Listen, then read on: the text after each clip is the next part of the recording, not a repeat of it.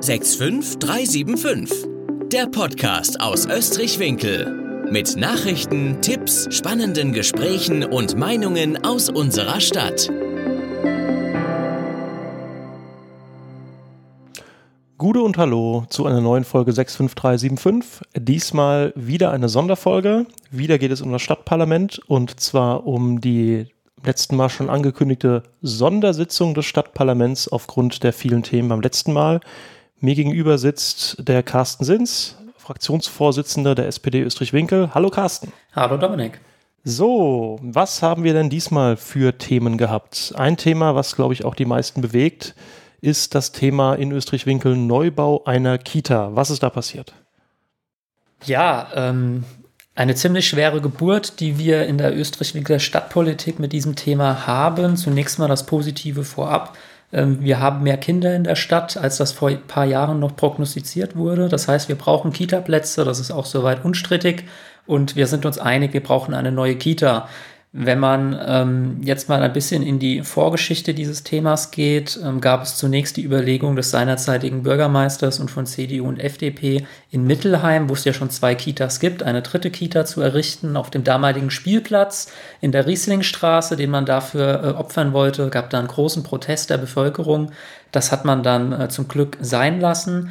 Es ging dann weiter bei der Standortsuche. Man hat dann in einer, wie wir finden, Kurzschlussreaktion an der Schillerstraße ein Grundstück gekauft, hat sich da per Vorkaufsrecht quasi in einen schon äh, ja, fertig abgewickelten äh, Grundstücksverkauf eingemischt, hat einer jungen Familie das äh, Grundstück vor der Nase weggeschnappt äh, um dann kurze Zeit später festzustellen, was jetzt unseres Erachtens auch gar nicht so überraschend ist, hups, der Standort an einer Hauptverkehrsstraße, an der Schillerstraße, wir wissen ja alle, wie die Situation da ist, mhm. ist vielleicht doch nicht so ideal ähm, und hat sich dann jetzt entschieden, äh, wir haben ja jetzt ein Grundstück an der Backe und wissen gar nicht, was wir damit machen, also hauen wir das mal zum Höchstpreis auf den Markt. Das konnte man ja auch unlängst im Rheingau-Echo als Anzeige sehen. Äh, ziemlich schade, wir hätten uns dann zumindest gewünscht, äh, dass man da vielleicht bezahlbaren Wohnraum schafft wurde leider abgelehnt. Lange Rede, kurzer Sinn. Nun sind wir tatsächlich äh, an einem finalen Standort angelangt. Äh, die Stadt hat unlängst ähm, Grundstücke nördlich des Österreicher Bürgerzentrums, also am Rathaus, gekauft. Leider auch überteuert. Der seinerzeitige äh, Eigentümer hat natürlich die Situation auch mitgekriegt, wusste, dass die Stadt da ein bisschen in der Not ist. Und so hat die Stadt äh, für einen eigentlichen Ackerland einen dreistelligen Quadratmeterbetrag zahlen müssen, was natürlich überteuert ist. Am Ende des Tages ähm, haben wir jetzt aber zumindest, wie wir finden, ein gut geeignetes Grundstück für eine neue Kita in Österreich, was auch Sinn macht. In Österreich gibt es bis jetzt erst eine Kita, äh, aber viele ähm, Kinder, die in diesem Alter sind und viele, die dort dann noch äh, zukünftig äh, hinzuziehen werden, sodass der Standort auf jeden Fall Sinn macht. Ja, und jetzt im Stadtparlament mussten wir uns entscheiden, ähm, welche Variante wir bei dieser äh, Kita präferieren. Am Ende des Tages haben wir uns äh, einstimmig entschieden als Stadtverordnete, dass es eine sechsgruppige Kita werden soll mit dem Angebot für das normale Kindergartenalter von drei bis sechs und den Krippenbereich, also ab eins. Und zusätzlich, das ist dann noch eine kleine Besonderheit, dass ähm, es auch, da das Gebäude ohnehin dann am Hang liegen wird, äh, unterkellert werden wird, sodass man diese Räumlichkeiten, ähm, so ist die Überlegung im Moment, zum Teil auch für das Archiv nutzen kann, was im Moment äh, so keinen richtigen Standort in Österreich-Winkel hat. Teile davon lagern in der Verwaltung, Teile davon in den alten Rathäusern, Teile davon bei den Maltesern. Und eine Überlegung oder ein Wunsch von uns als SPD wäre auch, dass man die Gelegenheit nutzt, dort vielleicht auch Räumlichkeiten zu schaffen für Vereine, die ja auch ein, zum Teil eine akute Raumnot haben in Österreich-Winkel. Es gibt immer weniger Räumlichkeiten, wo man tagen kann, weil immer weniger Restaurants und Gaststätten, äh, wenn es die denn gibt, separate Räumlichkeiten haben. Ja. Ähm, ja. Das nächste Thema, was wir hätten, wäre, äh, und das wird sicherlich äh, recht heftig auch diskutiert auf Facebook, ähm, Tempo 30. Und äh, zwar nicht die aktuellen, sondern das Tempo 30 auf, ähm, ich glaube, bei der Hauptstraße etc. noch zu erweitern. Was gibt es da? Genau, wir ähm, haben einen Antrag der Fraktion der Freien Grünen gehabt auf der Tagesordnung, die begehrt haben, dass man durchgehend auf der Haupt- und Rheingaustraße und dem Rheinweg Tempo 30 schafft. Wer die Situation dort vor Ort kennt, weiß, zum Teil haben wir das ja auch schon. Wir haben also in Teilen der Haupt- und Rheingaustraße aktuell schon Tempo 30 und auch in Teilen des Rheinwegs, vor allem im Bereich Winkel. Und ähm, Einschieben muss man an diesem Punkt, dass das eigentlich gar nichts ist, was das Stadtparlament selbst beschließen kann, was auch ein Stück weit Sinn macht, weil Verkehrsregelungen sollten jetzt nicht irgendwie von politischen Mehrheiten abhängen. Jetzt mal überspitzt, wenn die eine Partei an der Mehrheit oder die Mehrheit hat, machen wir Tempo 50 und sobald die andere Partei an der Mehrheit ist, wird daraus dann Tempo 70 oder 30, sondern das sollte ja vor allem nach objektiven Kriterien erfolgen, vor allem der Verkehrssicherheit ähm, und auch der, der äh, entsprechenden Erfordernis. Ja, und ähm, letzten Endes hat sich das Stadtparlament entschieden, dass ähm, man den Bürgermeister jetzt, äh, der in diesem Fall zuständig ist als Straßenverkehrsbehörde, auffordern wird äh, oder auffordert, den Bereich vom ähm, Engerweg, also die Grenze quasi zwischen Winkel und Mittelheim, bis zum Bahnhof in Mittelheim ebenfalls noch in Tempo 30 umzuwidmen. Das war auch soweit einstimmig und unstrittig. Wir als SPD hätten uns das gerne noch ein, auch ein bisschen weiter gewünscht. Wir teilen jetzt nicht die Auffassung der Grünen, äh, der Freien Grünen, dass äh, komplett Haupt- und Rheingaustraße Tempo 30 werden sollen. Also wir finden zum Beispiel im Bereich zwischen Mittelheimer Bahnhof und Österreich Ortseingang, wo auf beiden Seiten Gehwege sind, wo beidseitig befahrbar ist, muss das nicht sein. Gleiches gilt ab der Europaallee in Österreich bis zur Eps, also Ortsausgang Kreisel. Auch da gibt es auf beiden Seiten Gehwege, ähm, beziehungsweise man kann dort laufen und ähm, die Straße ist auch breit genug und beidseitig befahrbar. Aber wir hätten uns zumindest gewünscht, dass man ab Winkel Ortseingang, also Weberbrücke, der Klassiker, bis äh, dann halt ähm, jetzt Brentano-Haus, wo ja dann irgendwann Tempo 30 etwas weiter beginnt, äh, dort Tempo 30 schon gemacht wird und auch den Rheinweg zumindest ab Kerbeplatz bis äh, zur Brentano-Mauer, weil wir dort eh schon zwei Tempo-30-Zonen im Moment haben, aufgrund des ähm, Fahrens, für, also des erlaubten Fahrens gegen die Einbahnstraße für Radfahrer. Äh, das ist quasi wie so ein Flickenteppich. Also ich komme mit 50 angefahren, muss auf 30, 30 runter, kann dann wieder kurz 50 fahren, um wieder dann 30 fahren zu müssen. Also da sagen wir auch, das kann man eigentlich durchgängig zu Tempo 30 machen. Das wurde leider, äh, hat keine Mehrheit gefunden. Aber nichtsdestotrotz, ähm, wenn das so umgesetzt werden könnte, wird es zumindest eine kleine Verbesserung. Vor allem die Anwohner an der Haupt- und Rheingaustraße werden es uns danken. Aber da ist jetzt der Bürgermeister in der Pflicht, mit Hessen Mobil sich einig zu werden. Ähm, schauen wir mal, was da passiert. Dann, ähm, wir hatten schon drüber gesprochen, ähm, als es um den Kita-Standort ging und äh, die mögliche Nutzung des Kellers auch für die Vereine. Ähm, es gab noch ein, ein, weiteres Thema zum Thema Vereine, nämlich der Mieterlass für städtische Vereine. Genau, es gab ähm, auf der Tagesordnung sogar zwei äh, Initiativen, Anträge, einmal von CDU und FDP, die begehrt hatten, jetzt ganz konkret für die aktuell laufende, also beginnende Fassenachtskampagne, den örtlichen Fassenachtsvereinen sämtliche Mieten in städtischen Gebäuden und auch ähm, darüber hinausgehende Gebühren, sei es für Absperrungen, Beschilderungen, äh, sonstige Gebühren, die noch so anfallen könnten, im Rahmen der Genehmigung von der Veranstaltung zu erlassen. Das haben wir gut befunden und haben wir auch äh, natürlich mitgetragen. Ich glaube, die Fasernachtsvereine sind natürlich gerade im Moment äh, arg gebeutelt. Wenn überhaupt eine Kampagne stattfinden wird ähm, und stattfinden kann, das steht ja auch noch so ein bisschen in den Sternen. Man hört ja schon zuweilen in den Medien aus größeren Städten, dass das gar nicht oder nur sehr eingeschränkt möglich sein wird, wird das eine ganz andere Kampagne sein, als wir das gewohnt sind, mit äh, starken Einschränkungen, natürlich auch finanziellen Einbußen und Belastungen. Und ich denke, das ist zumindest ein kleiner Schritt, wo man den Vereinen entgegenkommen kann, um diese, nennen wir es mal, Brauchtumspflege, diese Tradition einfach auch aufrecht und am Leben zu erhalten, die ja auch durchgehend ehrenamtlich gestemmt wird. Also gar kein Dissens ähm, von unserer Seite, dem haben wir, das haben wir auch mitgetragen. Aber uns geht das nicht weit genug. Wir als SPD haben gesagt, und das ist auch gar keine neue Forderung, wir haben das schon äh, die letzten beiden Haushaltsberatungen äh, entsprechend eingebracht, dass wir eigentlich sagen, Städte sollten, äh, Vereine sollten in städtischen Gebäuden überhaupt keine Mieten zahlen, weil das ist in Summe für die Stadt ein sehr geringer Betrag, der da im Jahr reinkommt. Aber für so einen Verein selbst, gerade kleinere Vereine, ist das schon eine erhebliche Belastung. Vor allem die Vereine, die halt gar keine eigenen Räumlichkeiten haben. Wir hatten ja gerade das Thema äh, das gilt also nicht nur zu Corona-Zeiten, wo es natürlich erst recht schwer ist, äh, Räumlichkeiten zu finden, wo man Hygiene- und Abstandsregeln einhalten kann, sondern auch grundsätzlich. Wir waren da eigentlich schon mal so weit bei den letzten Haushaltsberatungen, dass es einen grundsätzlichen Beschluss gab, der den Bürgermeister aufgefordert hat, mal eine entsprechende Vorlage einzubringen. Die ist jetzt bis dato leider noch nicht da gewesen. Jetzt haben wir unseren Antrag nochmal dahingehend erneuert und er wird jetzt in den, ähm, im nächsten Haupt- und Finanzausschuss beraten werden. Dort werden dann Zahlen vorgelegt, wie viele Vereine nutzen denn welche Räumlichkeiten, was kostet denn das? Und wir werden aber an unserer Auffassung da, denke ich, festhalten, weil wir sagen, ähm, die Stadt muss da an den örtlichen Vereinen jetzt nicht noch Geld verdienen. Äh, die sind, äh, die sind ehrenamtlich aktiv, die beleben unsere Stadt und wir können hier als äh, Stadtpolitik, denke ich, ein Stück weit einfach entgegenkommen. Ein weiteres Thema, was wir hatten, ähm, oder was es gab, äh, war, und jetzt wird es äh, finanziell sozusagen und wirtschaftlich, ähm, die Lage bzw. die Verschiebung oder Streichung von Investitionen, die die Stadt nicht mehr tätigen kann. Ähm, was wurde da besprochen?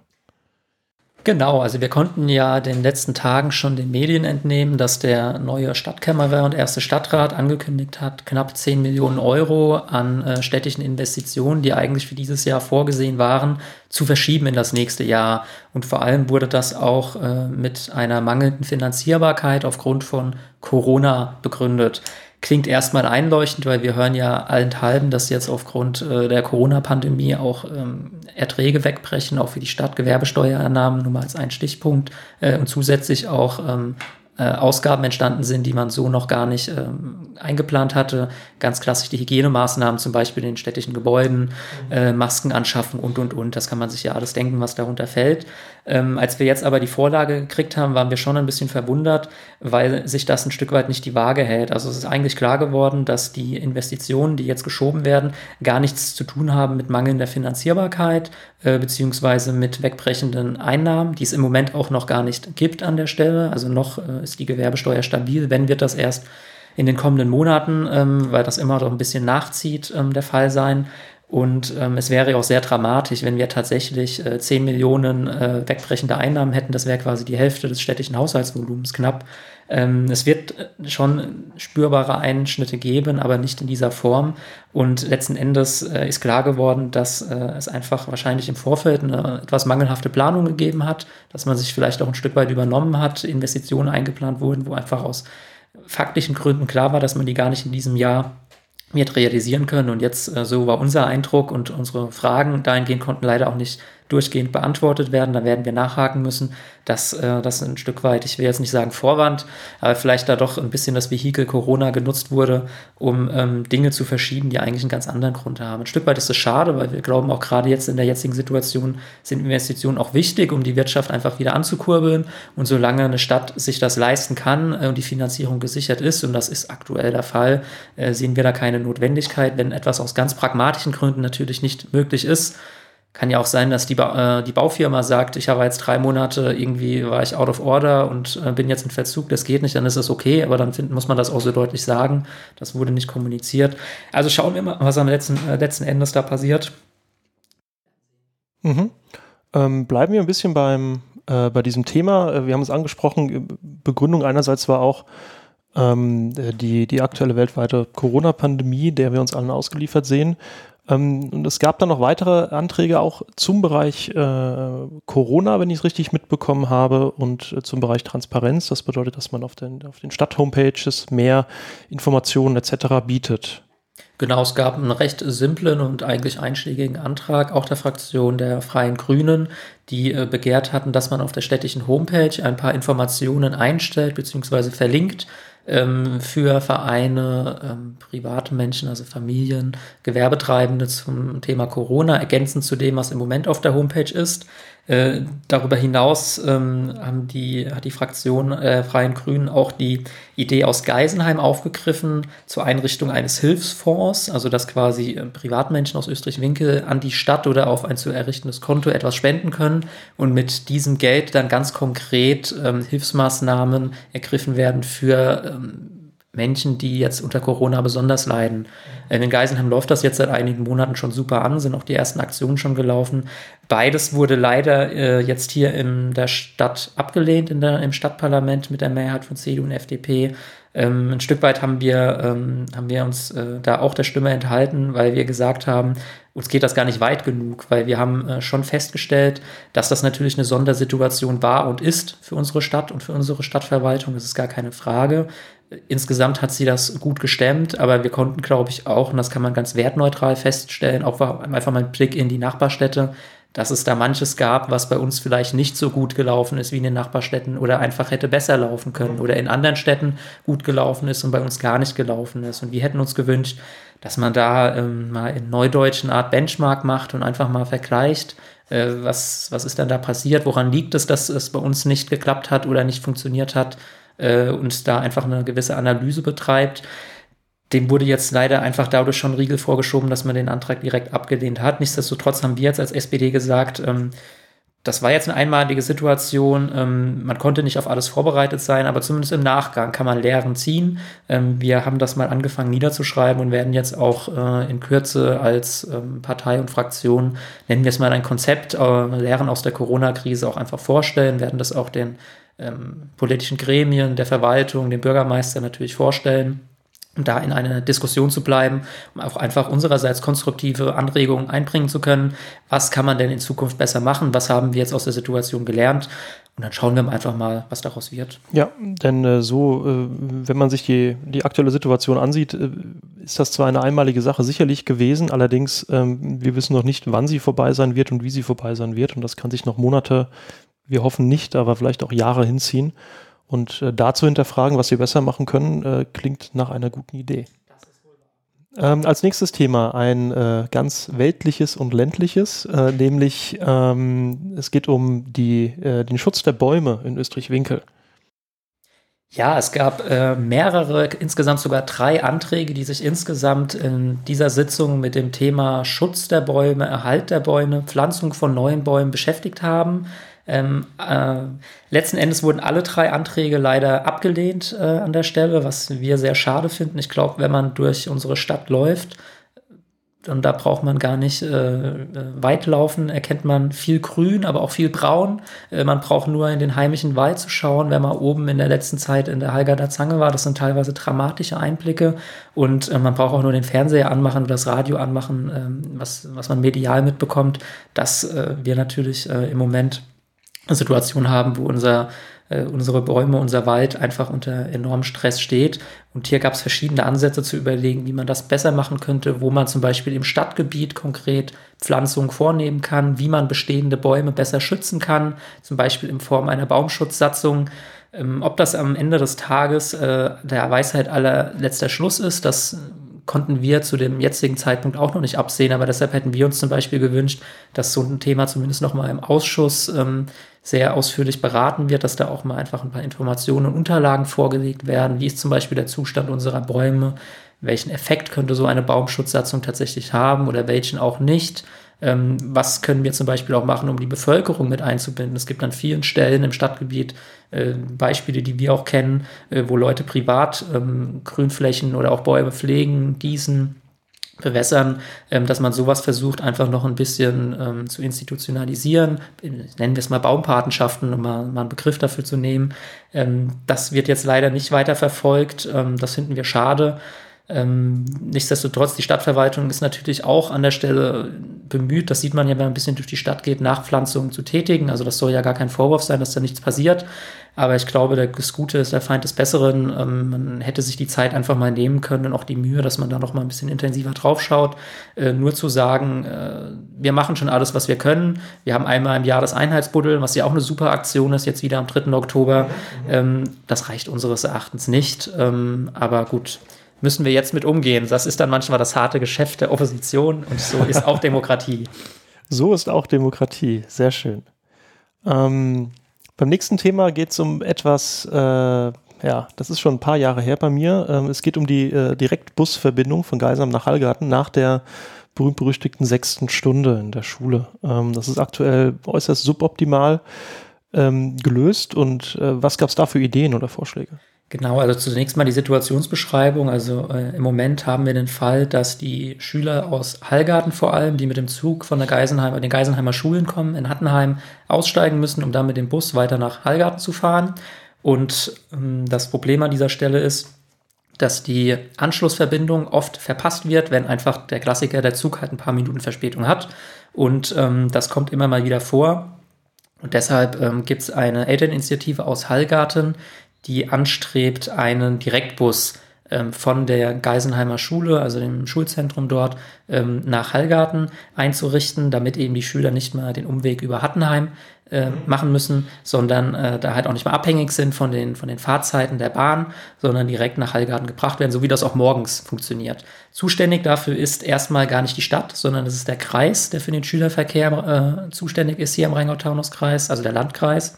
Und ähm, der Antrag ging jetzt dahingehend, dass man mal ein Gespräch führt, ob sowas denn grundsätzlich möglich ist. Ähm, so viel konnte auch schon berichtet werden, das ist möglich. Also der Rheingau-Taunus-Kreis würde so einen Bus einrichten. aber er sagt halt, er wird ihn nicht bezahlen. Was ein einerseits natürlich ärgerlich ist, andererseits, wenn man mal aus Kreisperspektive denkt, ein Stück weit auch nachvollziehbar. Allein vor dem Hintergrund, dass es natürlich nicht nur den Stadtteil Hallgarten im Rheingau-Taunus-Kreis gibt, es gibt viele Höhengemeinden und mhm. äh, wenn man mal aus dem, über den Rheingau hinausgeht, übers Gebück äh, in den Untertaunus, äh, noch viel ganz andere Stadtteile, die viel kleiner sind teilweise die Kinder schon mit dem Bus in die Kita fahren müssen.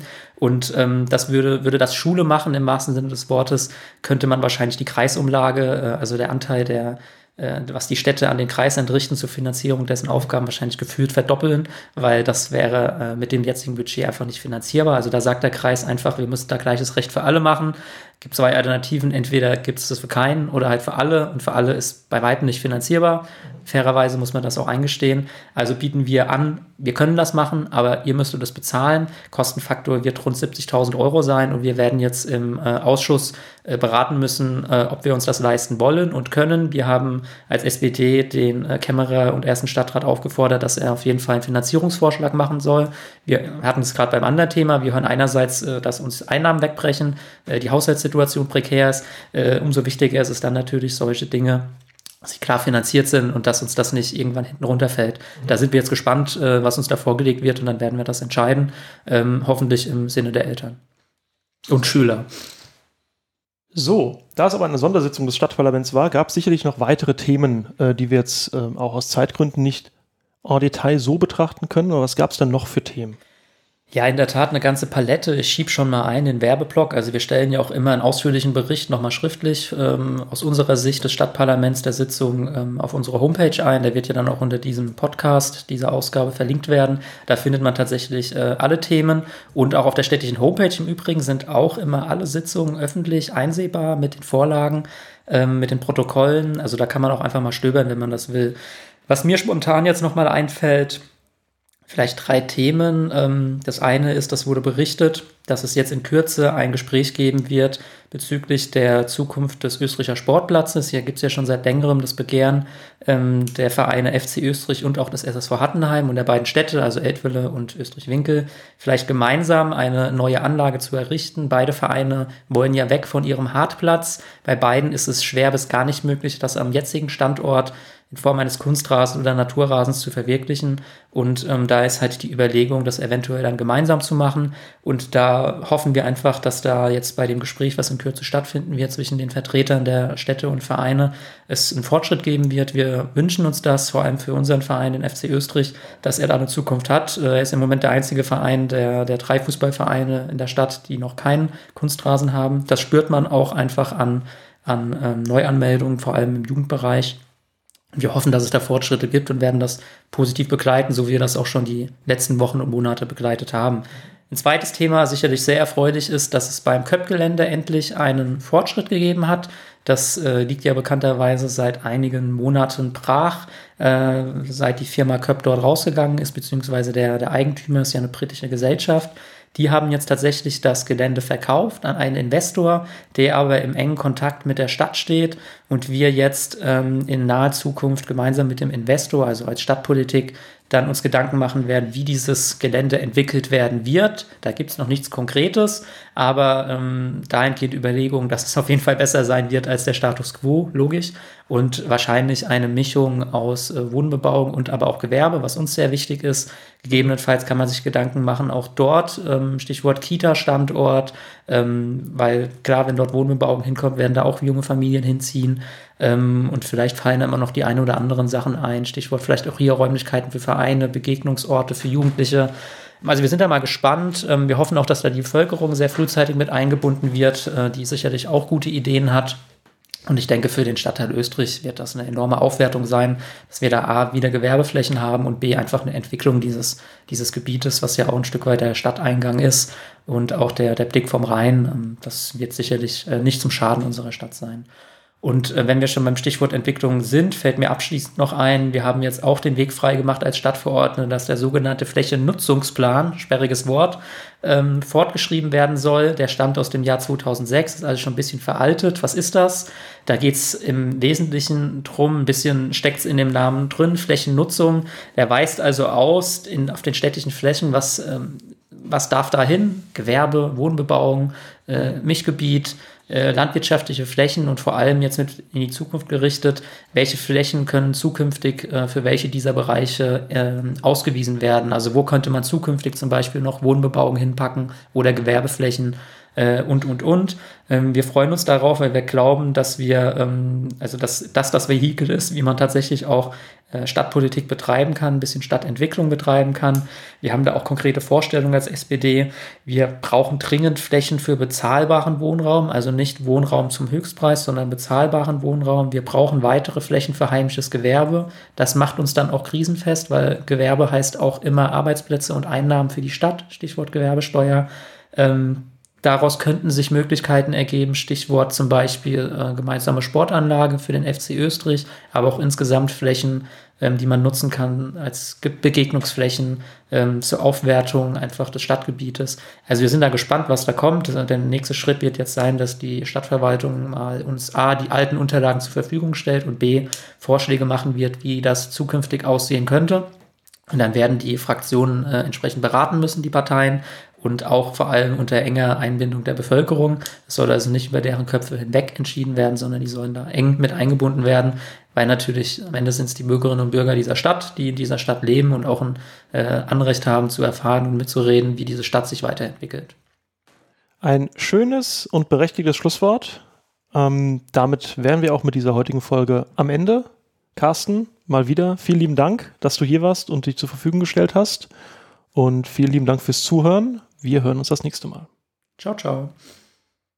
Das war der 65375 Podcast, präsentiert von der SPD Österreich-Winkel. Ab sofort nie mehr eine Ausgabe verpassen. Abonnieren Sie unseren Podcast auf Spotify, iTunes, Deezer oder YouTube und bleiben Sie auf dem Laufenden.